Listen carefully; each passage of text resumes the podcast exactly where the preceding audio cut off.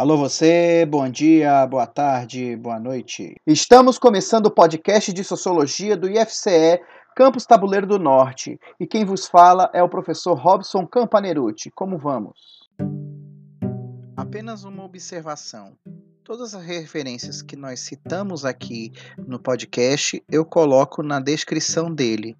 Então, se você quiser ver um livro, um filme, alguma música relacionada, basta ir na descrição do episódio deste podcast.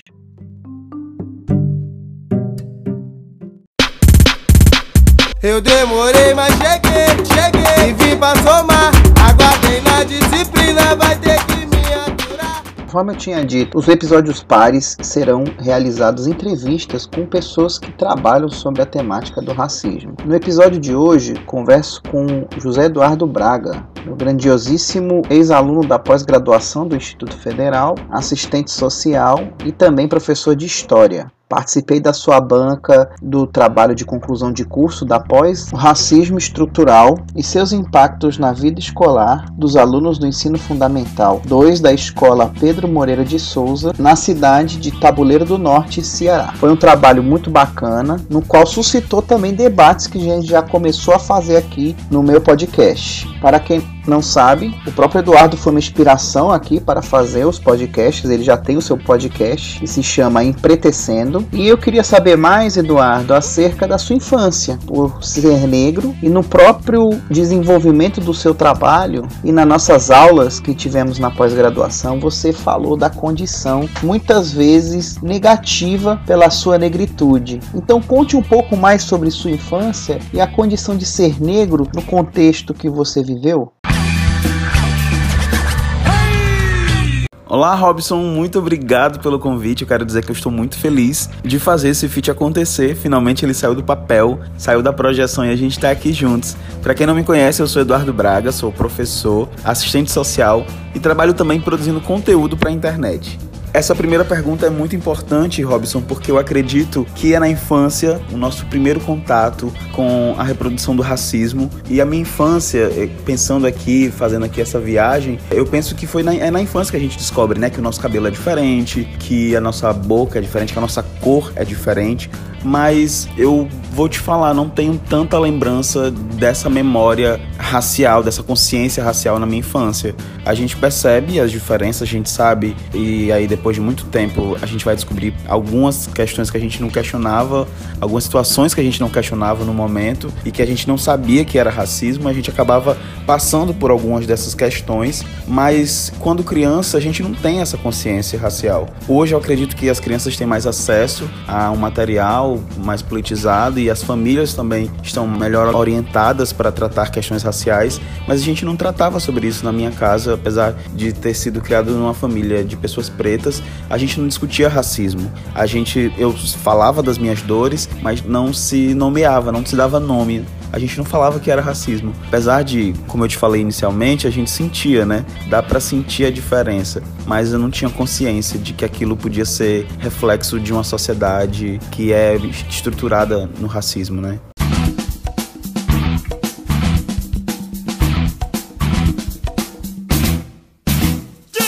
Interessante, Eduardo, porque como você mesmo observou, apesar de ter sido criado em família preta e sabendo as condições racistas da nossa sociedade, com certeza você deve ter sofrido muito, às vezes de forma até inconsciente, tal questão ainda é invisível, né? Era invisível, a gente percebe. Eu também não lembro de debater na minha infância questões sobre racismo. E pelo contrário, eu já via piadas, brincadeiras com meus amigos pretos. E a gente naturaliza, acaba naturalizando, isso é fato. Eu também não lembro do debate explícito na escola, aquelas coisas bem superficiais Havia, mas era muito pouco. Eu lembro que nos livros didáticos a questão do racismo era uma coisa superficial e geralmente trabalhava de forma pouco aprofundada, como nós vemos hoje, livros didáticos, livros paradidáticos, livros de literatura focada na questão afro-brasileira e na valorização do preto na nossa sociedade. Em relação à literatura, por exemplo, era pior. Eu não lembro de livro que fale de forma explícita a questão do racismo. De questões de colonialismo e, uma, e a gente pode trabalhar hoje com decolonialismo, eu lembro lá em meados da minha quarta série, em 1994, 1995 95 por ali, um livro que eu até comprei pro meu filho. Nunca esqueci esse livro. Se chama Mito, Lendas e Contos para Crianças da América Latina. E aí a partir daí debatia-se a questão do eurocentrismo de uma forma mais sutil. O professor tinha esse manejo. Eu lembro que inclusive a gente debatia o que é ser latino-americano. Nós somos latino-americanos, nós estávamos nesse debate, né, há 20 e poucos anos atrás. Então, no, nos anos 90 para 2000, quando eu me formei,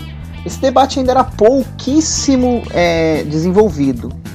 E para você, Eduardo, como era na escola esse conteúdo em relação ao eurocentrismo, em, em, relação ao racismo? Como é que você via? Porque eu lembro do seu trabalho e dos seus relatos que foi na escola que você começou a ter esse desenvolvimento, esse aprofundamento. Você conheceu algum conteúdo em relação à questão negra, para além da questão já tradicional da escravidão, entre outros aspectos? Quando foi que essa temática se tornou presente na sua vida?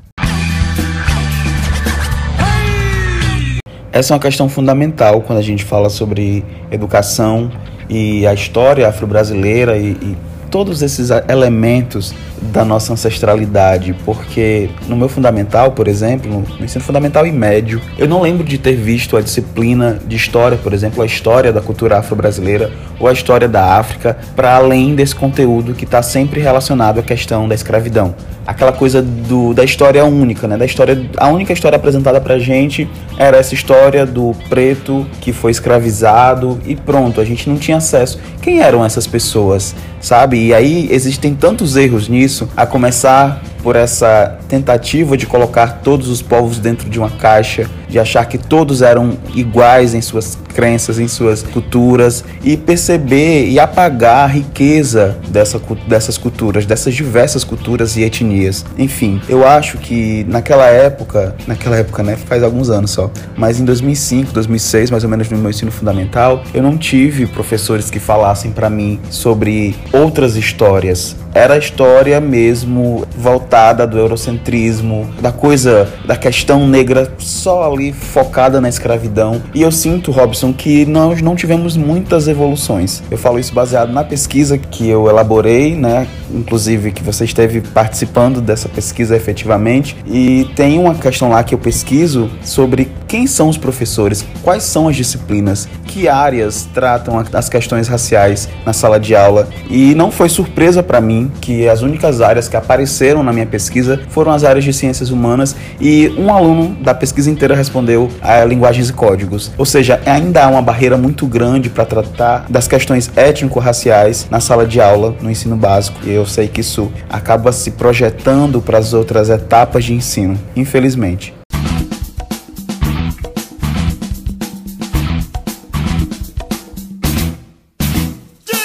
É muito interessante você citar o, o vídeo da Shimamanda Ngozi chamado O Perigo da História Única, porque ele exatamente fala da importância da diversidade de histórias contadas sobre um povo, uma etnia, um grupo, porque geralmente a, a história ela é narrada pelos vencedores e os vencidos, os povos dominados, perdem essa característica histórica e acabam perdendo a sua referência de vida. Inclusive as etnias no Brasil cabem na casa das centenas. Dentro das etnias autóctones balconies os indígenas, né? Como principalmente os, os povos africanos que chegaram aqui. E a gente destaca geralmente algumas etnias, os nagôs e as chamadas yorubás. Ou seja, a própria construção do que é ser negro, tanto pela posição eurocêntrica como pela posição multicêntrica, acaba generalizando de certa forma uma caixa estereotipada toda essa riqueza, essa diversidade cultural, relegando essa riqueza, essa diversidade a quase pouco, muito pouco daquilo que de fato é. Conhecemos muito pouco sobre sobre a, a teoria histórica e cultural afro-brasileira.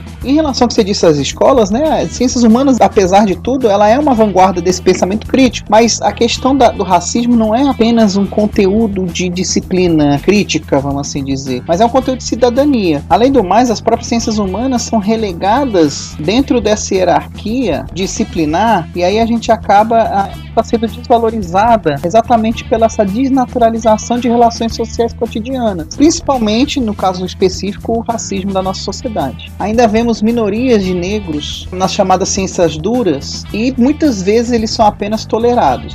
E aí, com isso, as ciências humanas vêm dialogando muito com a educação, vem ampliando esse debate acerca do racismo estrutural. E aí eu lhe pergunto: quando é de fato que você começou a desnaturalizar esse racismo estrutural na sua vida? Como é que você se situou e quando você se situou neste debate? A partir de que momentos você se percebeu enquanto um ser pensante negro trabalhando na negritude?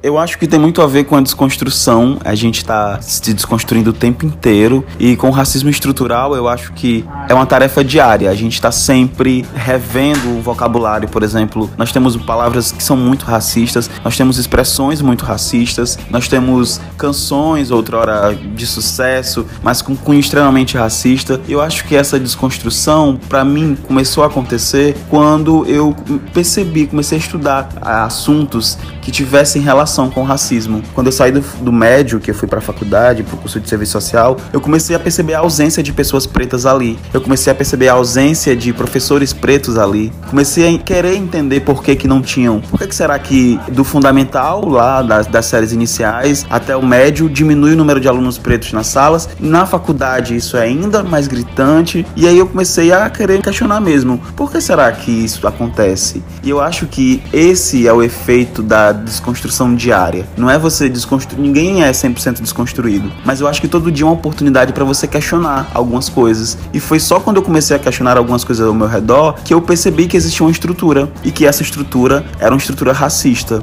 Aí a gente vai aprofundando leituras, vai lembrando de algumas vivências também, né? Porque eu acho muito importante é, repensar. Eu comecei a repensar, olhar para trás, lembrar da criança que você fez lá na primeira pergunta, da criança preta, das coisas pelas quais ela passou e pensar: isso é reflexo do racismo.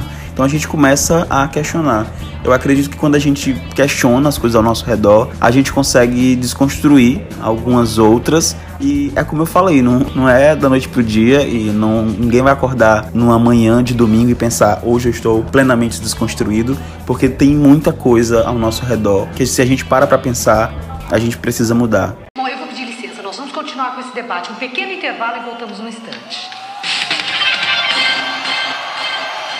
Na primeira parte, nós falamos um pouco sobre algumas vivências que o professor Eduardo Braga teve como preto e a ausência do debate até ele chegar na universidade e começar um processo contínuo de reflexividade e desconstrução daquilo que ele vivenciou sobre o que é o racismo estrutural. E aí é muito interessante essas falas sobre desconstrução, porque é um processo que a própria sociologia chama de reflexividade. A reflexividade tem um duplo duplo sentido. O primeiro remete ao raciocínio, à reflexão, pensar sobre, e o segundo sentido tem a ver com reflexo, ou seja, você olhar para si próprio, observar o que se reflete ali, o que, que você está vendo sobre você mesmo e tentar olhar a realidade para além da lógica do espelho, porque todo mundo sabe que o espelho não deixa de ser também uma forma de ilusão, de ótica. A refração do espelho muda de acordo com a sua forma de, seja convexo, côncavo, aqui não me chega ao mérito, mas o importante importante é entender essa situação em que nós estamos e que nós somos, dentro de diversos contextos que nós vivemos sem submeter essa ilusão que o próprio espelho reflete. E aí, Eduardo, é interessante quando você fala sobre sua própria trajetória, a exclusão dos pretos em espaços elitizados, como a universidade, era evidente, né? Apesar do serviço social, por muitas vezes, não ser considerado um curso de elite, ele é um curso superior e reflete ainda o que nossa própria elite constrói nesse processo de reprodução social. Nos chamados altos estudos, naqueles cursos tradicionais, quase não se vê pretos. Ou seja, um papel de desconstrução, né? Lembrando de Pierre Bourdieu, mostra que a gente tem que rasgar esses véus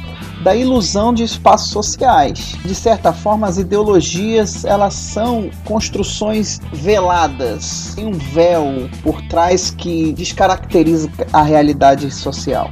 Mantendo na linha de raciocínio que a gente estava na outra questão, quais são os exemplos que você teve para desconstruir esses processos ilusórios da sociedade que acabavam incorporando numa baixa autoestima, no qual você já relatou para a gente e pode explicar melhor, a partir da sua condição racial?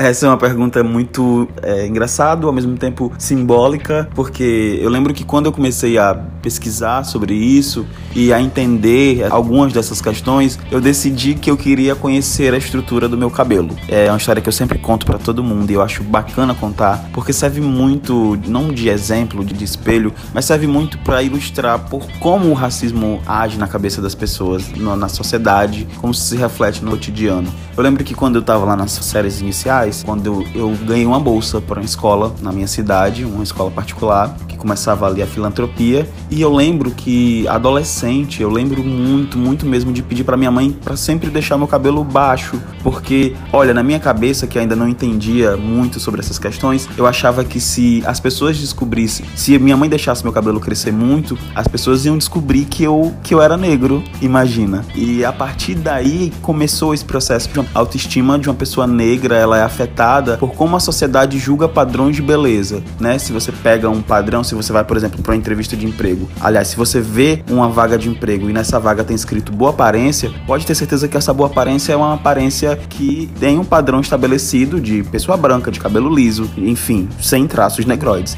E quando eu comecei a me dar conta de que eu queria resgatar essa ancestralidade, que eu queria reviver algumas, algumas questões mesmo pessoais minhas, reconstruir essa história de amor próprio comigo, com meu cabelo, com a minha cor, eu disse que eu ia deixar meu cabelo crescer. e é engraçado porque podia ser uma coisa comum, era para ser uma coisa comum entre as pessoas. Não, uma decisão, deixa o seu cabelo crescer. Mas o cabelo crespo, Black Power, é, ele ainda é um símbolo de resistência tem o cabelo longo, cabelo alto, o cabelo armado com muito volume, né? É um sinônimo de resistência ainda.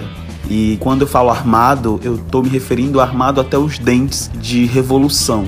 É uma revolução ainda ter o cabelo crespo no Brasil. Parece pouca coisa, talvez quem é branco e quem não tem o cabelo crespo não vai entender. Mas foi só a partir daí que eu comecei a construir. E, Robson, é uma tarefa diária, não tem como porque hoje a gente já se vê representado, mas imagina, eu cresci no, no início, final da década de 90, início dos anos 2000, zero representatividade nas novelas, nos filmes, nas propagandas, então você não se vê belo. E eu acho que isso ilustra muito bem aquela fala que diz assim: ah, mas o racismo começa por pessoas pretas, né? Pessoas pretas que são racistas. Mas é óbvio, você cresce ouvindo que tudo seu é feio, que sua boca é feia, que a sua cor é feia, que você tá sujo, que seu cabelo é duro. Imagina, eu cresci achando que meu cabelo não molhava, porque eu ouvia muito muito isso na minha infância. Então, a minha descoberta, a minha construção da autoestima começou com o meu cabelo, que é símbolo de resistência e também é símbolo dessa história minha de autocuidado e de amor próprio. É muito doido, né, pensar dessa forma. Ou seja, a percepção de si passa por aquilo que você percebe sobre seu cabelo, por exemplo. Então, toda a sua construção do que é ser Eduardo passa por algumas indagações que você tinha e não prestava atenção nas respostas. Por que, que seu cabelo não atendia certos requisitos sociais? Que era necessário cortá-lo. Ou seja, o cabelo curto representou para você em determinado momento, de certa forma inconscientemente, a própria negação de poder ser negro, a própria falta de liberdade de expressar sua negritude. Então, enquanto que alguns podem discordar de nós, mas a estética é fundamental para enxergarmos a nossa situação enquanto agentes sociais. Nós cortamos o cabelo para nos apresentar à sociedade também. Até cabelo curto, cabelo longo, a, a disposição do cabelo representa certas linguagens sociais. Então, quando você se afirma e deixa o cabelo crescer, você acaba se autoafirmando o que você é, de fato, um jovem negro e todos os seus atributos individuais que antes estavam escondidos ou camuflados, né, na situação que você se, se impôs por questões estruturais, após a autorreflexão e autoanálise, você consegue se expressar de forma mais livre ao deixar o cabelo crescer, que é algo imensamente natural. E o seu cabelo de forma naturalizada, é paradoxo, né? Porque ele é natural, sem artifícios de mascará-lo, de cortá-lo, de podá-lo. Então acabava deixando de cortar ali o Eduardo, que é de fato. Então é como você mesmo disse, o cabelo é crespo, avolumado, forte, resistente. Ou seja, ele representa a resistência. E é interessante a gente observar que apesar da realidade negar, nós acreditamos em alguma coisa. O exemplo do cabelo que não molhar é fundamental para mostrar a força da crença para gente e para a construção da nossa autoestima. Ou seja, mesmo que o cabelo mole e não mole naquela perspectiva social, nós nos impomos crenças racistas e incorporamos. É como você mesmo diz. É fundamental cortar essas raízes diárias do racismo cotidiano. E aí o resgate à sua descendência, à sua ancestralidade, né, é fundamental para a reconstrução de você, de todos nós mesmos, de nossa história múltipla, né, de quem nós somos, a riqueza da nossa própria história. E aí seu caso é muito bacana, cara, é muito interessante a gente analisar, ouvir, que é um exemplo para outros colegas, amigos, alunos, entre outros que nos ouvem, a importância dessa publicação e publicização e popularização de ser negro, da condição negra. E daí partimos para exemplos individuais e uma rede de apoio mútuo baseada no autocuidado e na aceitação de si a partir da afrodescendência. E nós temos aí um acervo muito bacana que poucos conhecem. Você poderia nos indicar textos, filmes, músicas, e aí eu vou depois fazer um recorte básico em trechos da música para a gente poder botar aqui no episódio?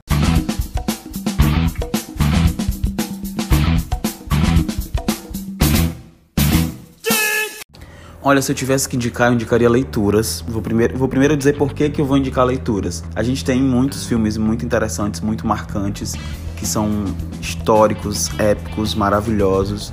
Mas ainda, eu vou tecer aqui talvez uma crítica, não sei, posso ser julgado por isso? Talvez, mas eu acredito ainda que os nossos filmes, as nossas séries ainda são muito pautadas na nossa dor, sabe? Eu ainda sofro com isso. Tem uma série que todo mundo tá indicando para mim e desde que lançou eu não tive coragem de assistir, que chama Olhos que Condenam, porque para mim é um gatilho. Ah, existem algumas dores, Robson, que ainda são dores e a gente precisa respeitar o nosso tempo. Então eu vou indicar duas leituras. Ah, primeiro do livro da Djamila Ribeiro, O que é lugar de fala. Eu acho que é, é importante para a gente pensar o seguinte: não é que brancos não possam falar sobre racismo, não é isso. Mas existe um processo de vivência. Pessoas que não têm vivência vão conseguir falar ainda assim com uma voz de terceiro, né? Daquela pessoa que observa, que lê, que estuda e eu acho muito importante que se entendam o que são esses lugares de fala e o que é racismo estrutural do Silvio Almeida, que é o livro que deu base à minha pesquisa da pós-graduação, campus IFCE de Tabuleiro, embasou a minha pesquisa que foi é, quais os impactos do racismo estrutural no ambiente escolar, na escola que eu pesquisei. Então eu acho importante porque nesse livro, o Silvio, além dele falar sobre o racismo estrutural, que é o, o, eixo desse livro, ele também fala dos racismos institucionais, das outras formas de racismo, como isso se materializa no cotidiano. Eu acho duas leituras importantíssimas para quem quer começar a estudar sobre e a entender sobre.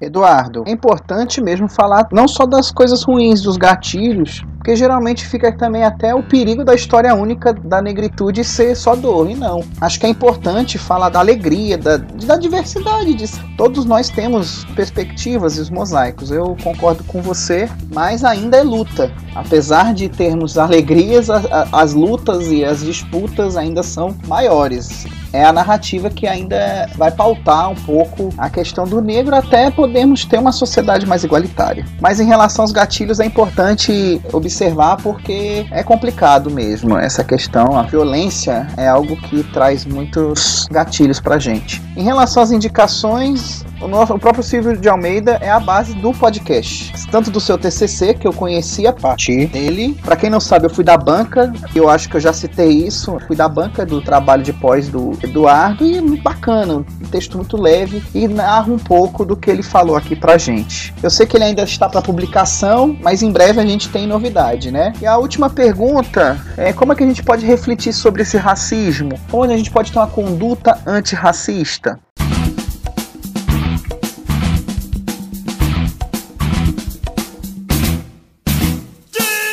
Essa é uma pergunta muito gostosa de responder, porque é uma pergunta que eu escuto sempre, que as pessoas sempre me fazem. Como que eu posso ser uma pessoa antirracista sendo uma pessoa não preta?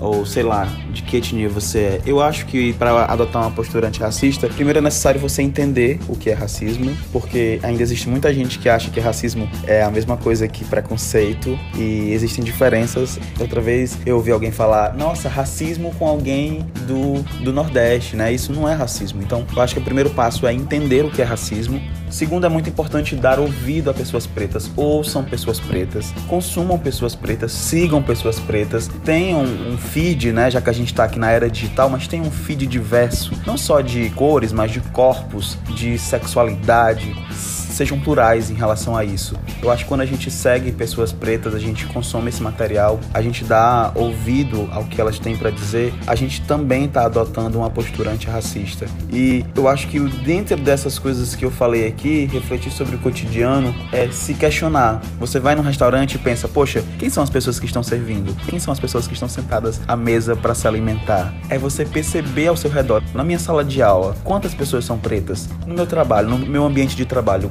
quantas pessoas são pretas? Então é tentar questionar ao seu redor e descobrir que existe esse sistema, que existe essa estrutura e repensar algumas coisas do seu cotidiano. Sabe, não dói. Outra vez alguém chegou para mim e disse que não ia deixar de usar a palavra denegrir porque um grupo de pessoas estavam dando um novo significado para elas. Não dói em você. Se eu, eu, se eu pudesse explicar tudo isso em uma analogia, eu diria: se eu pisar o seu pé no meio da rua, você não vai poder dizer para mim que não doeu, porque não fui eu que senti. Eu só pisei. Então é importante que façamos reflexões diárias, que a empatia deixe de ser uma palavra modinha que as pessoas ouçam falar, mas que as pessoas executem o real sentido da empatia, que é tentar sentir a dor do outro, tentar se colocar no lugar do outro, tentar viver a dor do outro. Eu sei que em muitas dessas questões não será possível porque aquela coisa de só quem sabe onde o sapato aperta é quem calça, mas em outras é possível sim fazer essa reflexão. Eu acho que dessa forma a gente consegue construir uma sociedade mais justa e livre de racismo. Vidas negras sempre importaram. É outra coisa que eu preciso dizer para vocês. Ouçam as pessoas pretas deem crédito quando elas falarem. Eu acompanhei uma onda gigantesca de pessoas mudando a foto do perfil do Instagram e era hashtag Black Lives Matter. Tipo, o cara que foi acusado de matar o homem negro que motivou todo esse movimento, ele foi solto. Ele pagou uma fiança de um milhão de dólares e foi solto. E agora, nós pretos, precisamos que vocês continuem com essa mesma força para defender que vidas negras continuem importando. Eu não, eu fui muito julgado porque na época do Vidas Negras Importam, eu não fiz manifestação nenhuma porque para mim vidas negras sempre importaram, sempre. Então, mesmo que tenha passado toda aquela febre, todo aquele clamor, continue declarando que vidas negras importam. Assim a gente vai conseguir sim construir. Não, não tô falando de utopia, não. Tô falando da gente construir algo possível. Uma sociedade que respeita o outro, independente da sua cor, da sua orientação sexual, da sua expressão de gênero. Robson, muito obrigado pelo convite. Eu estou muito honrado. Saiu um episódio no meu podcast. Eu tenho um podcast chamado Empretecendo. E acabou de sair um episódio sobre racismo reverso. Então, ó, esse episódio aqui a gente termina lá no podcast Empretecendo, tá bom? Porque o debate é muito gostoso. Encontro vocês lá.